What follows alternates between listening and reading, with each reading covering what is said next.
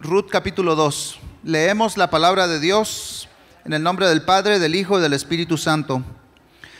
Había en Belén un hombre rico y muy influyente llamado Boaz, que era pariente de Elimelech, el esposo de Noemí. Un día, Ruth la Moabita le dijo a Noemí, déjame ir a los campos de cosecha, a ver si alguien en su bondad me permite recoger las espigas de grano dejadas atrás. Noemí respondió, está bien, hija mía, puedes ir. Así que Ruth salió a recoger espigas detrás de los cosechadores y resultó que lo hizo en un campo que pertenecía a Booz, el pariente de su suegro Elimelech. Mientras estaba allí, llegó Booz de Belén y saludó a los cosechadores. El Señor sea con ustedes, les dijo. El Señor los, lo bendiga, respondieron los cosechadores. Entonces Booz le preguntó a su capataz, ¿quién es esa joven que veo allá? ¿De quién es?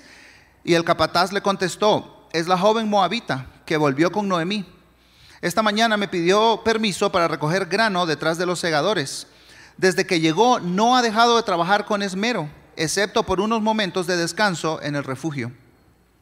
Booz se acercó a Ruth y le dijo, escucha, hija mía, quédate aquí mismo con nosotros cuando recojas grano. No vayas a ningún otro campo, sigue muy de cerca a las jóvenes que trabajan en mi campo. Fíjate en qué parcela están cosechando y síguelas. Advertí a los hombres que no te traten mal, y cuando tengas sed, sírvete del agua que hayan sacado del pozo. Entonces Ruth cayó a los pies muy agradecida. ¿Qué he hecho para merecer tanta bondad? le preguntó. No soy más que una extranjera. Sí, lo sé, respondió vos, pero también sé todo lo que has hecho por tu suegra desde la muerte de tu esposo. He oído que dejaste a tu padre y a tu madre, a tu tierra natal, para vivir aquí entre gente totalmente desconocida que el Señor, Dios de Israel, bajo cuyas alas viniste a refugiarte, te recompense abundantemente por lo que hiciste. Espero continuar siendo de su agrado, Señor, respondió ella. Usted me consoló al hablarme con tanta bondad, aunque ni siquiera soy una de sus trabajadoras. Después, a la hora de comer, vos la llamó, ven aquí y sírvete de la comida. Puedes mojar tu pan en el vinagre. De modo que Ruth se sentó junto a los cosechadores y Booz le dio a comer grano tostado. Ella comió todo lo que quiso y hasta le sobró. Cuando Ruth regresó a trabajar, Booz ordenó a sus trabajadores, déjenla recoger espigas aún entre las gavillas y no se lo impidan. Además, arranquen de los manojos algunas espigas de cebada y déjenlas caer a propósito. Permítanle recogerlas y no la molesten. Así que Ruth recogió cebada ahí todo el día y cuando la desgranó por la tarde llenó toda una canasta. Luego la cargó de vuelta al pueblo y la mostró a su suegra. También le dio el grano tostado que le había sobrado de su comida. ¿Dónde recogiste todo este grano hoy? preguntó Noemí. ¿Dónde trabajaste? Que el Señor bendiga al que te ayudó. Entonces Ruth le contó a su suegra acerca del hombre en cuyo campo había trabajado. Le dijo, el hombre con quien trabajé hoy se llama Booz. Que el Señor lo bendiga le dijo Noemí a su nuera, nos muestra su bondad no solo a nosotras, sino también a tu marido que murió. Ese hombre es uno de nuestros parientes más cercanos, uno de los redentores de nuestra familia. Entonces Ruth dijo, es más, vos me dijo que volviera y me quedara con sus trabajadores hasta que termine la cosecha. Excelente, exclamó Noemí. Haz lo que te dijo, hija mía, quédate con las jóvenes hasta que termine la cosecha. En otros campos podrían molestarte, pero con él estarás segura. De modo que Ruth trabajó junto a las mujeres en los campos de Booz y recogió grano con ellas hasta el final de la cosecha de cebada. Luego siguió trabajando con ellas durante la cosecha de trigo, a comienzos del verano, y todo ese tiempo vivió con su suegra. Dios, gracias por tu palabra. En esta mañana nos exponemos a tu verdad Pedimos, Señor, que nos hables, nos exhortes, nos consueles, Señor. Mm. Señor, que podamos prestar atención a las verdades que hay en este, este hermoso pasaje de tu escritura, Señor. Bendice al pastor Oscar en la exposición. Úsalo con tu poder, Señor. Que tu nombre sea glorificado en Cristo Jesús. Amén. Pueden tomar asiento. Gracias, David.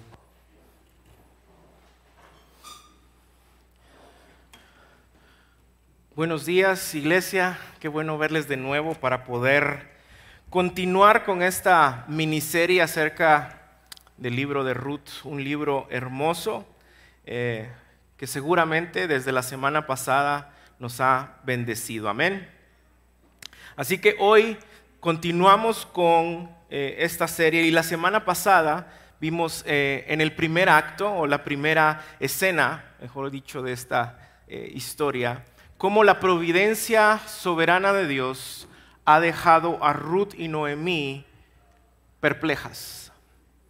Cómo la providencia soberana de Dios había permitido que ellas dos estuvieran, como muchos decimos hoy, con el agua hasta el cuello. En solo cinco versículos su vida cambió por completo. Noemí estaba ahora de regreso en Belén con Ruth, quien había creído en el Dios de Israel y abrazado a Israel como su propio pueblo, quien había prometido a Noemí que estaría con ella siempre. Pero cuando regresan a Israel, Noemí ya no es la misma. Y si recordamos la semana pasada, ella pide ahora que le digan o que la llamen Mara. Y la razón es, dice el texto, porque el trato de Dios me había amargado. Ella había perdido a su esposo, a sus hijos, de un día para otro. En cinco versos su vida cambió por completo. Y esto significaba para ella que ahora debería de vivir sin provisión, sin protección, sin la seguridad ni la esperanza de un buen futuro en medio, como vimos también la semana pasada, de una época oscura para Israel, la época de los jueces. Noemí se encuentra de nuevo, como muchos de nosotros, cuando estamos en medio de situaciones difíciles, en medio del sufrimiento, en medio de una época oscura, confundida y con mucho temor. Y el problema era que Noemí había entendido de alguna manera la soberanía de Dios y por eso decide regresar a Israel. Ella, no se aleja de Dios, ella no se va a otro lado, ella regresa con el pueblo de pacto. Había entendido la soberanía de Dios, pero no había entendido por completo la misericordia de Dios. Su Gesed, ¿recuerdan esa palabra? Gesed, la semana pasada, Justin nos enseñaba que esta palabra en español traducida a misericordia, realmente la traducción no le hace justicia. El significado implica lealtad, sacrificio, compromiso, fidelidad, amor pactual, bondad y gracia de Dios. Gesed. Noemí estaba entonces divorciando la soberanía de Dios de su misericordia, de su Gesed. Y la razón obviamente es porque Ruth y Noemí estaban en una situación de sufrimiento sumamente difícil. Y es que en medio de situaciones difíciles, al final todos caemos en esa misma tentación. Podemos entender la soberanía de Dios que nos ha llevado a donde estamos, pero muchas veces nos cuesta entender su misericordia. Sí, Dios es soberano, entiendo que Él está eh, en control, pero me cuesta creer en este momento su bondad. Me cuesta ver en este momento su misericordia. Podemos entender su soberanía, pero nos cuesta ver muchas veces en esas situaciones su gesed. Pero al final sabemos que esto no es una verdad bíblica, porque el trato de Dios con sus hijos no produce amargura como estaba afirmando Noemí. El trato de Dios con sus hijos tiene propósitos divinos para nuestro bien y para su gloria. Y esto es lo que vemos en este segundo acto de la historia, en el capítulo número 2. Y es mi oración hoy, iglesia, que si tú estás pasando por una época difícil, oscura, tal vez te sientes incluso amargado, como estaba Noemí, que tú puedas confiar hoy en los propósitos divinos de Dios en medio de su soberanía y que puedas ver su bondad, su misericordia, su gesed.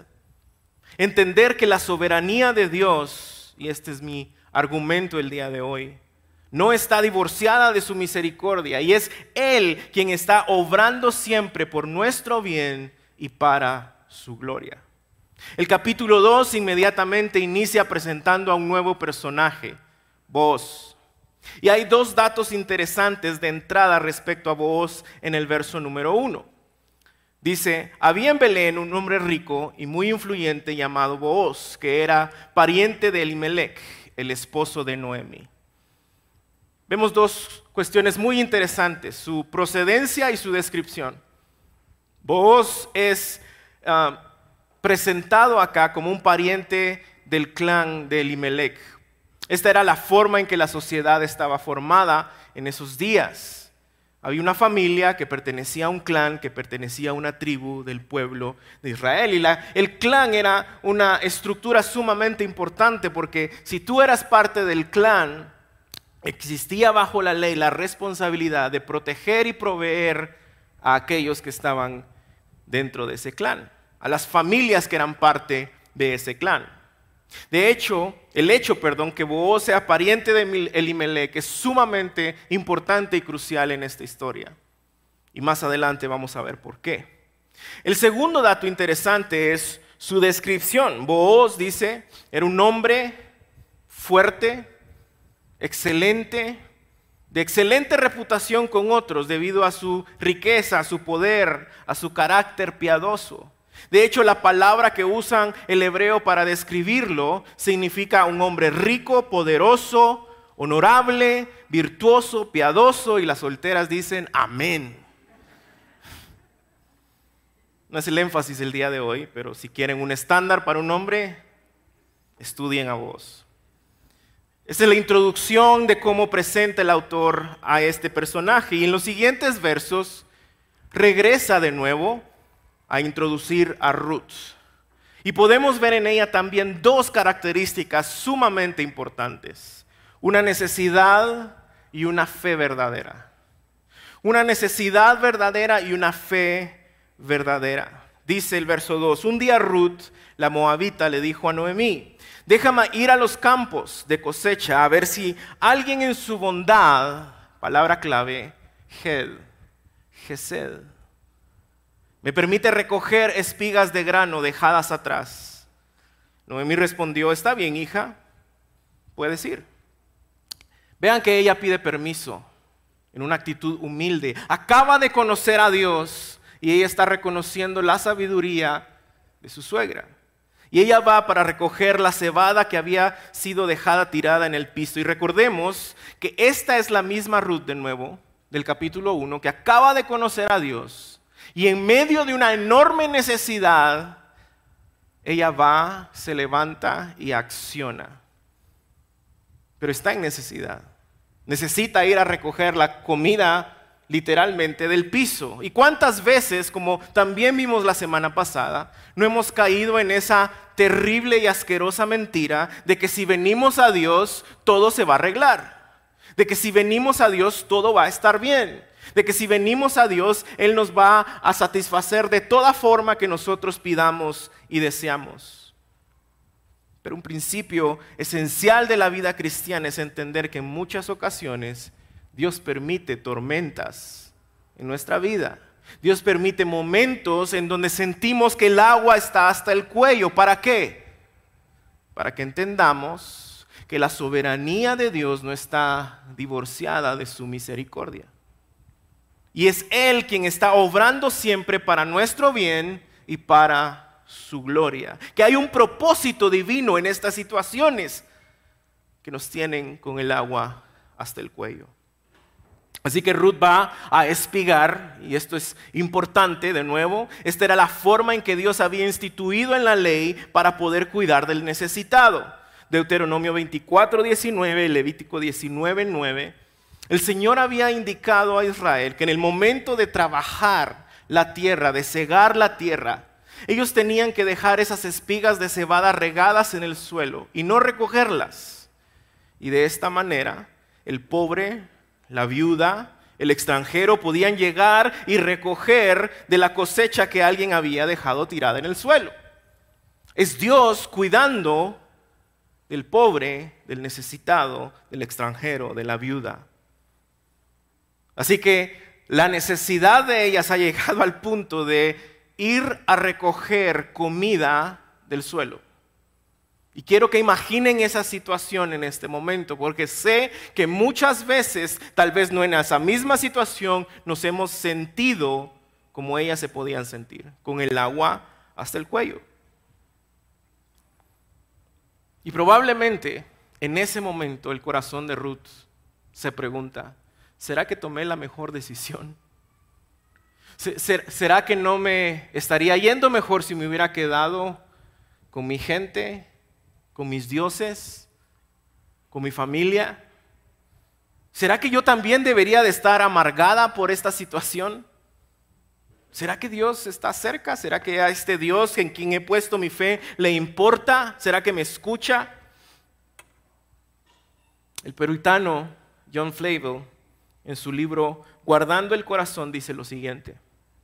Ten cuidado cuando la providencia te ve con el ceño fruncido y arruina tus comodidades externas. Entonces mira tu corazón, guárdalo con toda diligencia para que no se queje contra Dios o se desmaye bajo su mano, porque los problemas, aunque santificados, siguen siendo problemas. Ruth tiene una necesidad profunda y verdadera pero ella también actúa en base a una fe verdadera y profunda. Ella pone su fe en que Dios puede proveer mientras ella hace lo que debe de hacer. Ella tiene fe en que Dios obrará para encontrar misericordia o bondad o gesed de alguien más. Y es que la fe no es quedarnos de brazos cruzados esperando que Dios nos mande algo del cielo esperando que algo suceda. La fe nos llama a levantarnos, a prepararnos, a buscar, a aplicar, a preguntar, a aprender, a accionar. Trabajando, moviéndonos, caminando en fe, sabiendo que Dios puede proveer. Y eso es lo que hizo Ruth. Y aquí vemos algo increíble, verso 3. Así que Ruth salió a recoger las espigas de los cosechadores. Y resultó ser que lo hizo en el campo que pertenecía a vos, el pariente de su suegro Elimelech. Y mientras ella estaba ahí, también resultó ser que llegó vos de Belén. Y acá pareciera que estamos ante una enorme coincidencia. Qué coincidencia que ella llega a la tierra que le pertenecía a vos, el pariente. Qué coincidencia que en ese momento llega a vos pero sabemos que al final en Dios no hay coincidencias. Porque la soberanía de Dios no está divorciada de su misericordia. Y Él, tras bambalina, siempre está obrando para nuestro bienestar y para su gloria. Pero ¿cuántas veces nosotros vivimos pensando que sí existen las coincidencias?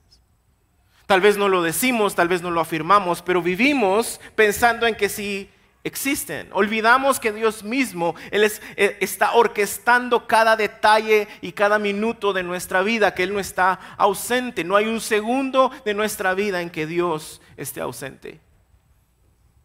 Ruth se levanta en medio de una necesidad verdadera, acciona en fe verdadera y resultó que llegó a este campo. Y resultó que este campo era de Booz. Y resultó que Booz era pariente de Limelec. Y resultó que en ese mismo instante Booz llega. Iglesia, la providencia de Dios te tiene donde debes de estar. Pero eso no significa que ese es el final. La providencia de Dios te tiene donde tú estás en este momento para bien o para mal, pero ese no es el final. Su providencia está obrando para su gloria y nuestro bien. Romanos 8. Todas las cosas ayudan a bien a los que aman a Dios y son llamados por Dios con un propósito, formarnos a la imagen de Cristo. Todo lo que sucede en tu vida es con el propósito de formar a Cristo, de hacerte más como Jesús, Por ende, es para nuestro bien. Por ende, es para su gloria.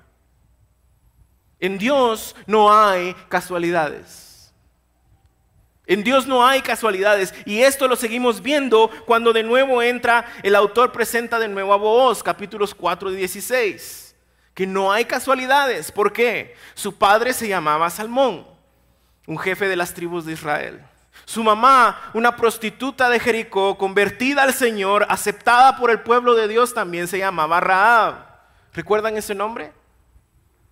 Ellos tuvieron a Booz, quien con Ruth dio a luz a Obed, Obed a Isaí, Isaí a David, la línea genealógica de nuestro Redentor, de nuestro Salvador. Este es el árbol genealógico de Jesús. ¿Ven cómo Dios obra todo? ¿Ven cómo Dios está obrando tras bambalinas para el bien de ellas, pero para su gloria? Una historia que traerá al mundo al mejor y perfecto verdadero voz, Jesucristo. ¿Por qué? Porque voz es una sombra de Jesús. Y en los siguientes versos podemos ver las razones. Hay dos razones principales de por qué vos es una sombra de Jesucristo. Número uno, Él es la gracia, la misericordia, la bondad, el Gesed de Dios personificado. Y esto es evidente desde su primera interacción al saludar a sus trabajadores. Vean lo que dice, segunda parte del verso 4. El Señor sea con ustedes, les dijo. El Señor te bendiga, respondieron los cosechadores hablando de un eh, ejemplo de ambiente laboral saludable, en donde el dueño, el poderoso, el, el rico, el millonario, humildemente saluda a sus trabajadores. Que el Señor sea con ustedes. Eso es lo que hace la misericordia en nosotros. Eso es lo que hace el Gesed de Dios en nuestros corazones. Transforma nuestros entornos.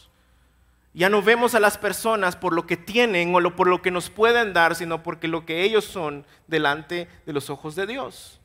Por el valor que Dios mismo le da a esas personas. Y ese Gesed, esa misericordia también afecta en este momento su percepción acerca de Ruth. Verso 5. Entonces Booz preguntó a su capataz, ¿quién es esta joven que veo allá? ¿De quién es? ¿Imaginan la expresión de Booz? Wow, wow, wow, wow, wow, ¿Quién es ella? Y más importante, vean la pregunta que hace, ¿de quién es? ¿De qué familia es? ¿De qué pueblo es? ¿De qué esposo tal vez? Y seguro su expresión denotaba interés. Y el capataz le contestó, es la joven moabita que volvió con Noemí. Verso 7. Esta mañana me pidió permiso para recoger grano detrás de los segadores. Desde que llegó no ha dejado de trabajar con esmero, excepto por unos momentos de descanso en el refugio. Y el capataz básicamente le está diciendo, pues no hay nada especial en ella, más que es muy trabajadora, vino temprano, no ha dejado de trabajar, nada sorprendente. Pero la misericordia de Dios, el Gesed de Dios, cambia la perspectiva de vos respecto a Ruth y él va más allá. Así también es Cristo. Quien no nos ve o nos trata de acuerdo a nuestra miseria espiritual. Que no nos ve y nos trata como extranjeros o como enemigos, sino que provee su su misericordia para traernos a Él y que veamos claramente que su soberanía y su misericordia no están divorciadas. Es Él quien está obrando siempre para nuestro bien y para su gloria. Y no sabemos al final, porque el texto no lo dice, qué fue exactamente lo que llamó la atención de vos. Si su belleza tal vez, o el hecho de que era muy trabajadora, o que estaba actuando en fe por el bien de Noemí para ayudar a su suegra, a pesar de que había recién encontrado a Dios. Pero él está maravillado. Y es que, como vamos a ver más adelante, ella es la, descripción hebrea de la mujer de Proverbios 31. Y los solteros dicen, amén. Así que vos providencialmente, soberanamente, se interesa en ella. Y piensen esto por un momento el Señor, rico, poderoso, dueño de la tierra, dueño de la cosecha, viene hacia ella y la llama. Booz se acercó a Ruth y le dijo, escucha, hija mía, ¿Recuerdan cómo la había presentado su trabajador? Es una moabita, extranjera, enemiga, mujer, viuda, pobre, y la llama hija. Y después hay una palabra sumamente importante en la historia. Quédate aquí mismo. Y esta palabra, quédate, se usa en Génesis para describir el matrimonio. Y no estoy diciendo que le está ofreciendo matrimonio, es solo la misma palabra. Y es la misma palabra que usó Ruth para decirle a Noemí que se quedaría con ella. Y la idea de esta palabra es aferrarse para siempre. Quédate aquí mismo con nosotros. Cuando recojas grano, no vayas a ningún otro campo. Sigue muy de cerca a las jóvenes que trabajan en mi campo, verso 9. Fíjate en qué parcela están cosechando y sígalas. Advertí a los hombres que no te traten mal. Y cuando tengas sed, sírvete agua que hay sacando, que están sacando del pozo. La misericordia, el Gesed de Dios hace que alguien en la posición de Él se interese en alguien de la posición de ella. Pero no se queda solo en interés. Él la invita a beneficiarse de todo lo que Él tiene. Él abre todo lo que Él es y la bendice con todo lo que Él tiene. A pesar de ser extranjera, de un pueblo enemigo, mujer en miseria, vulnerable, sin ningún valor en la sociedad. Y si nosotros fuéramos los receptores originales de esta historia, estaríamos con la quijada hasta el suelo. Eran los extranjeros en esa época que debían llenar las vasijas de agua para Israel. Eran las mujeres en ese tiempo que debían de llenar los tarros, las vasijas de agua para Israel. Pero vemos a un hombre israelita lleno de misericordia, de Gesed, sirviendo agua a una mujer moabita. ¿Recuerdan quién afirmó ser el agua de vida eterna? Que si tomamos de él nunca más tendremos sed. Que se acerca a nosotros, nos invita a pesar de nuestra miseria a ser parte de sus bendiciones, a ser parte de su pueblo, de su familia.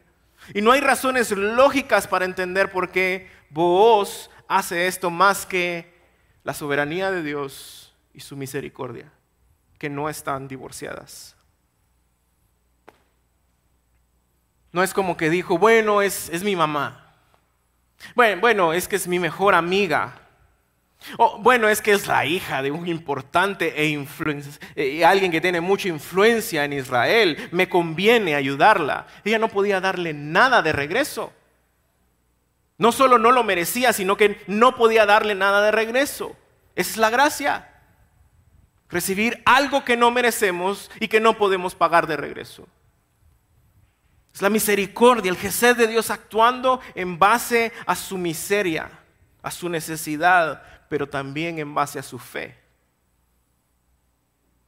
Y vean la respuesta de Ruth. Ruth cayó a sus pies muy agradecida, la palabra del Antiguo Testamento usada para adoración. ¿Qué he hecho yo para merecer tanto Gesed? Tanta bondad, tanta misericordia? Le preguntó. Yo no soy más que una extranjera. ¿Recuerdan lo que ella le dijo a Noemí que iba a hacer? Voy, a salir, voy a ir a buscar a ver si alguien me muestra Gesed. Y al encontrar la misericordia, la provisión, el cuidado de vos, ella dice, ¿qué he hecho para merecer tanto Gesed? Tanta misericordia, tanta bondad. Ella está asombrada porque sabe que ella no merece el trato que le está dando. Viuda, pobre, mujer, extranjera en un pueblo enemigo.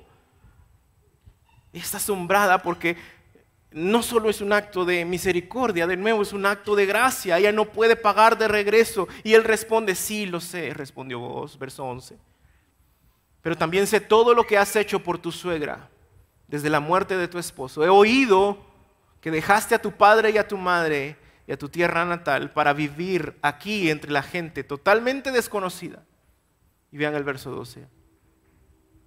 Que el Señor Dios de Israel, bajo cuyas alas viniste a refugiarte, te recompense abundantemente por lo que hiciste. El Señor es nuestro refugio.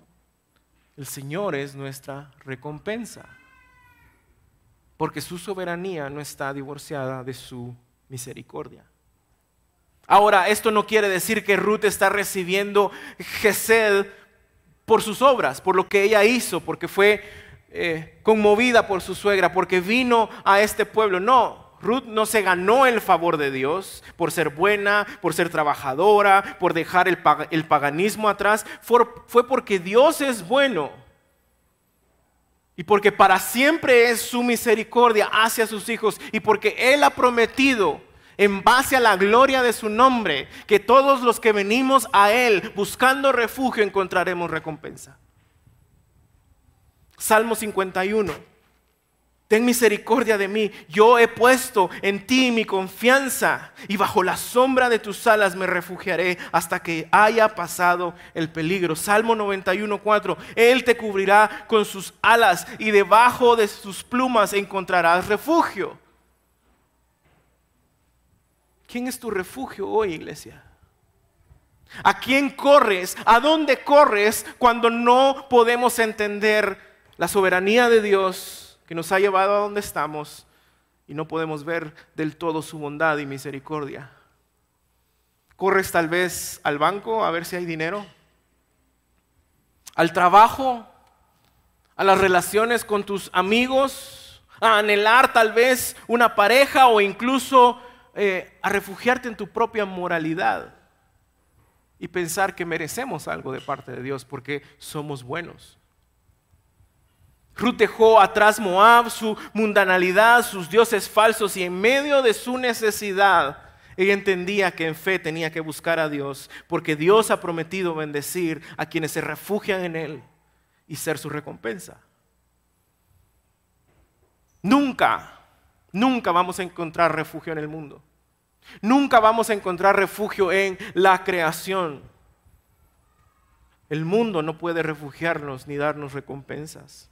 Por eso Dios en su soberanía permite muchas veces que estemos con el agua hasta el cuello para que veamos que su soberanía no está divorciada de su misericordia y que Él está obrando siempre por nuestro bien y para su gloria.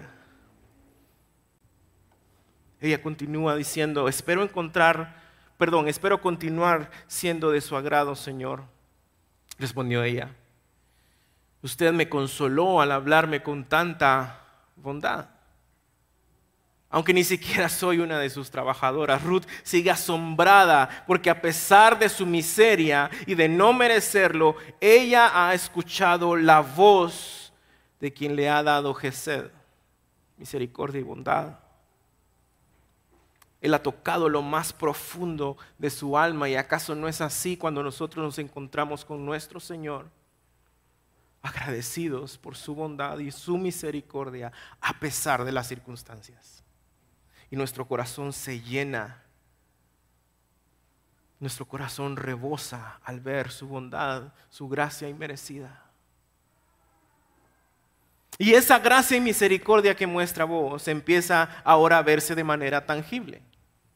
Verso 14, después a la hora de comer, vos la llamó, ven aquí, sírvete de la comida, pues puedes eh, mojar tu pan en el vinagre. Así que de modo que, que Ruth se sentó junto a los cosechadores y vos le dio a comer un grano tostado. Ella comió todo lo que quiso y hasta le sobró. Vaya primera cita. Acompañados por los trabajadores, pero con un interés mutuo que no es obvio todavía partieron el pan y tomaron vino. Una sombra. Comieron grano tostado. Pero esta no es solo una comida juntos o una cita tal vez, esto es una imagen profunda de la provisión y comunión alrededor de la mesa del Señor dueño de todo. Esta imagen es hermosa. De nuevo, vos, el Señor, dueño, rico, poderoso, dueño de todo, de la cosecha, de la tierra, de, de la casa, sirviendo a una mujer viuda, extranjera, vulnerable, miserable, que no lo merece. ¿Ven la imagen? ¿Ven a Cristo, iglesia? El poderoso sirviendo al débil, el rico sirviendo al pobre el dueño de todo, mostrando misericordia a quien está en miseria, mostrando gracia a quien no lo merece, recibiendo a Ruth, sirviendo a Ruth, protegiendo a Ruth, abriendo su casa a Ruth y poniendo un plato en su mesa para Ruth. Vos es una sombra de Jesucristo que nos ha recibido en gracia porque no lo merecemos. Y nos ha tratado con misericordia en medio de nuestra miseria. Y como ella, nosotros ahora en Cristo pertenecemos a la familia de Dios a pesar de que antes éramos enemigos de Dios, dice Pablo en Efesios 2. Y Él está ahora aderezando mesa delante de nosotros, en su casa, en su presencia, delante de la angustia, dice el Salmo 23. Y después de este momento sublime, voz llama a sus trabajadores y sigue dando instrucciones. Déjenla recoger espigas, aún entre las gavillas, y no se lo impidan. Verso 16, además arranquen de los, de los manojos algunas espigas de cebada y déjanlas caer al propósito. Permítanle recogerlas y no la molesten. Sigue cuidándola, sigue proveyendo por ella, sigue interesándose por ella. Verso 17, así que Ruth recogió cebada ahí todo el día y cuando la desgranó por la tarde llenó toda una canasta, más o menos de 30 a 50 libras de cebada, porque Dios cuando provee, provee abundantemente. Él nos ha dado todo en Cristo. Somos receptores de toda su gracia, de todas sus bendiciones en Cristo Jesús. Él no se reserva nada para sus hijos, a pesar de las circunstancias. Solo para que tengamos una idea, la ración para un hombre trabajador en Babilonia era de una a dos libras al día. Ella se lleva de 30 a 50 al día. Y Ruth, aparte de ser esta mujer virtuosa de plano hacía CrossFit todos los días porque para llevarse esa canasta era fuerte físicamente y se la lleva de regreso a casa. Orgullosos todos los que hacen CrossFit ahorita. Verso 18. Luego la cargó de vuelta al pueblo y la mostró a su suegra. Y también le dio el grano tostado que le había sobrado de la comida. No solo lleva la canasta, sino que ahí en las bolsas o algo, mira, esto es lo que sobró de la cena con, con, vos, aunque no le dice ahorita quién es. Y aquí hay más todavía. Y vean de nuevo cómo la gracia y la misericordia de Dios a través de vos no solo alcanza a Ruth, sino también a Noemí, quien ahora está cambiando su percepción respecto al trato de Dios con ella. Ahora está empezando a ver que la soberanía de Dios y su misericordia realmente no hay que divorciarlas. Gracias a la fe de Ruth, gracias a la misericordia de vos, Noemí ahora ve la bendición de Dios, porque su misericordia y su soberanía no están divorciadas.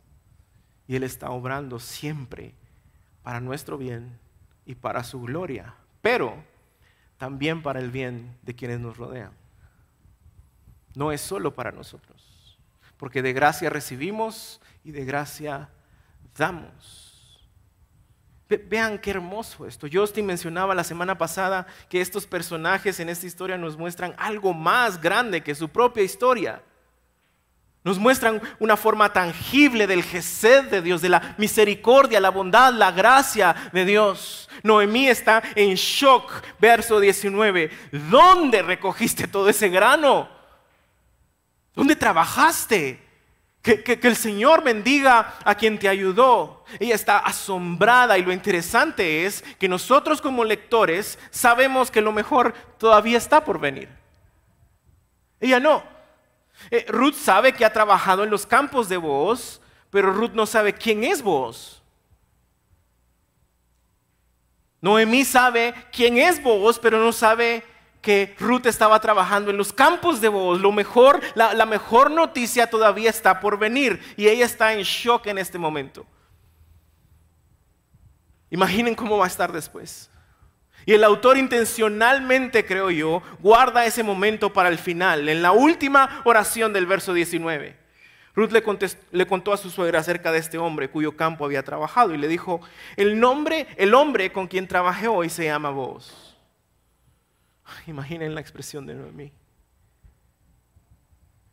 Porque el capítulo inicia presentando a vos como un pariente de Elimelech.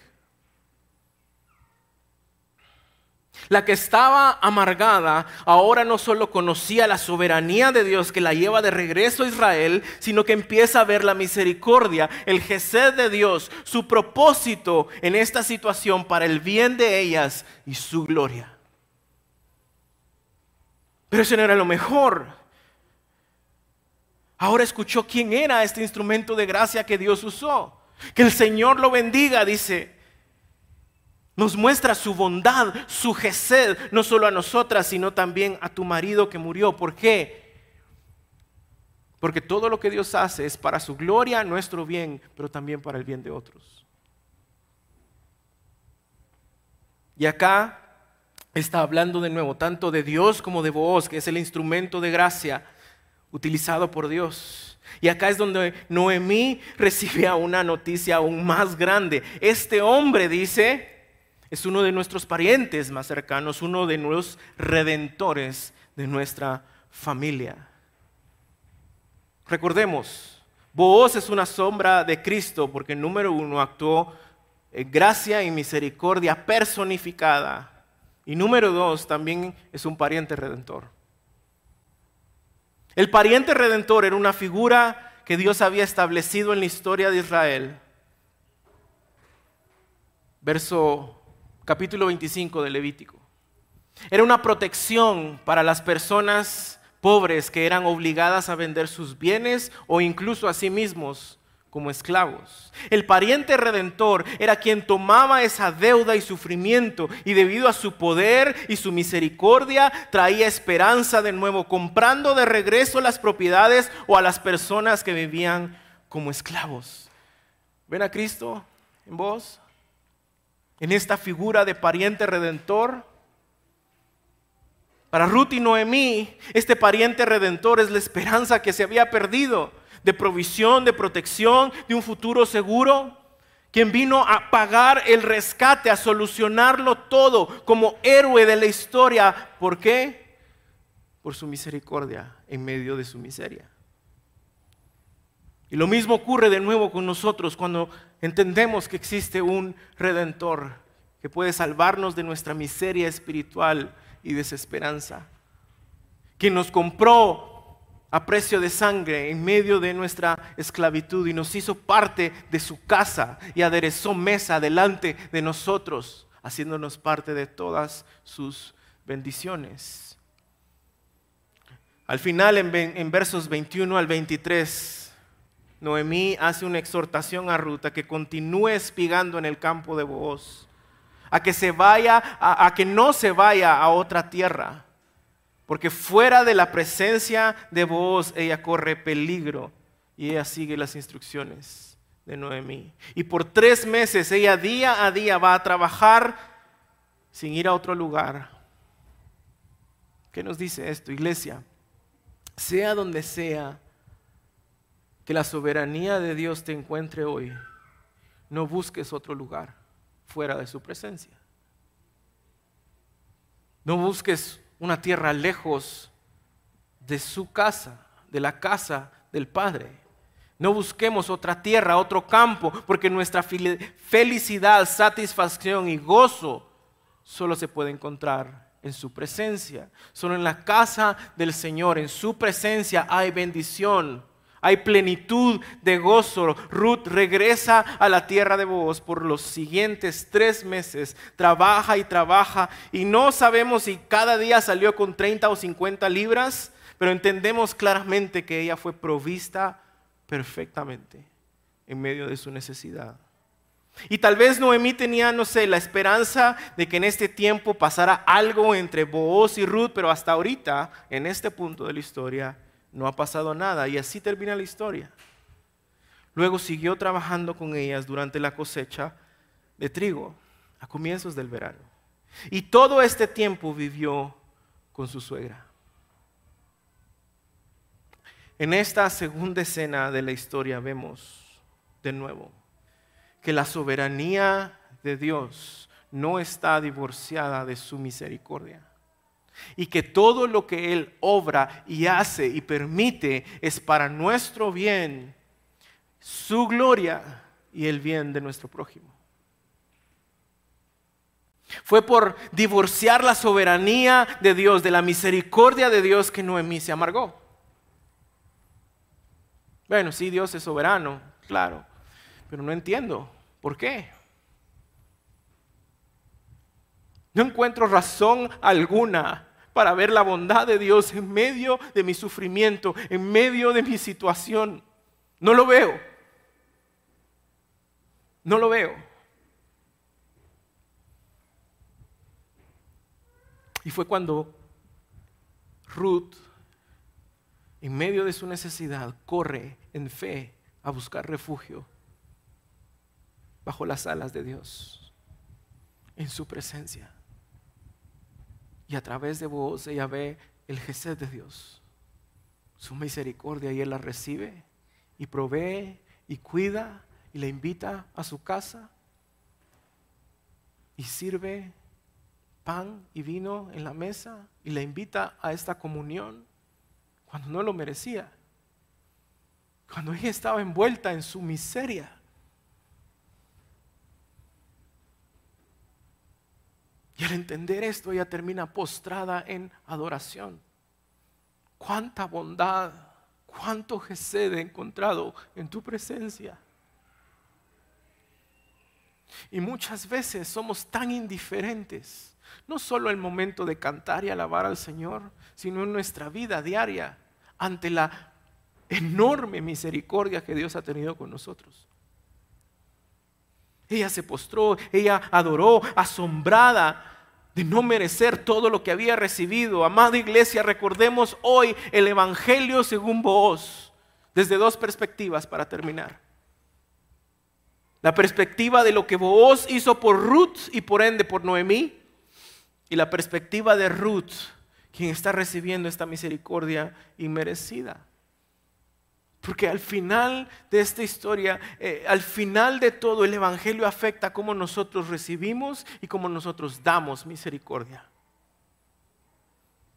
Que nuestra oración en conjunto sea hoy, que podamos dedicar nuestra vida entera a responder en adoración como ruta a esa misericordia. Pero no solo eso, sino que podamos dedicar nuestra vida entera a ser misericordiosos con los más vulnerables hacer la imagen de Jesús, hacer eh, eh, Jesús, Gesed personificado a otros que tienen necesidad. No solo material, pero especialmente espiritual. Que están en miseria espiritual y en situaciones duras y difíciles. Que cuando nos sintamos con el agua hasta el cuello, podamos ver su soberanía y su misericordia claramente sin separarlas pero que también podamos entender la necesidad del más vulnerable, del pobre, de la viuda, del huérfano, del necesitado. Fue su soberanía que llevó a Ruth y Noemí al mismo tiempo que su ley estaba establecida para poder cuidar de ellas. Soberanía, misericordia. Deuteronomio 18, 18, se asegura que los huérfanos y las viudas reciban justicia, les demuestra amor a los extranjeros que viven en medio de ti y les da ropa y alimentos. Estás siendo tú un instrumento de misericordia a otros. Vos es la sombra de Cristo como un proveedor de misericordia, de gracia, como un redentor no solo para nosotros, sino para que nosotros seamos también una demostración de ese Gesed hacia aquellos que no le conocen, que están todavía siendo extranjeros y enemigos, hacia aquellos que tangiblemente tienen necesidades materiales. Y eso es lo que recordamos en la Santa Cena, que su soberanía, Dios ha mostrado misericordia al hombre.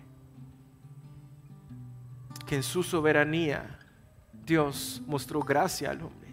Que en su soberanía envió a Jesucristo, nuestro redentor, y que Jesús llorando lágrimas de sangre pide que se haga su voluntad. En un momento duro, en un momento de angustia, Él pide la voluntad del Padre.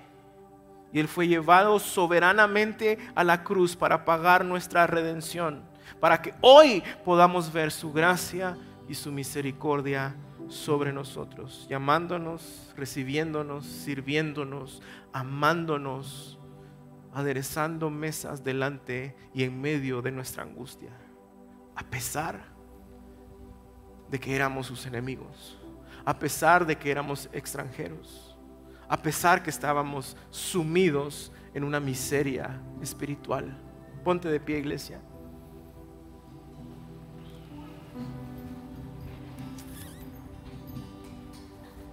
Así que hoy, antes de tomar la Santa Cena, como siempre lo hacemos, te pido que medites en tu corazón, que medites en tu caminar, que medites en cómo tú estás respondiendo o has respondido a la soberanía de Dios que te tiene en donde estás en este momento.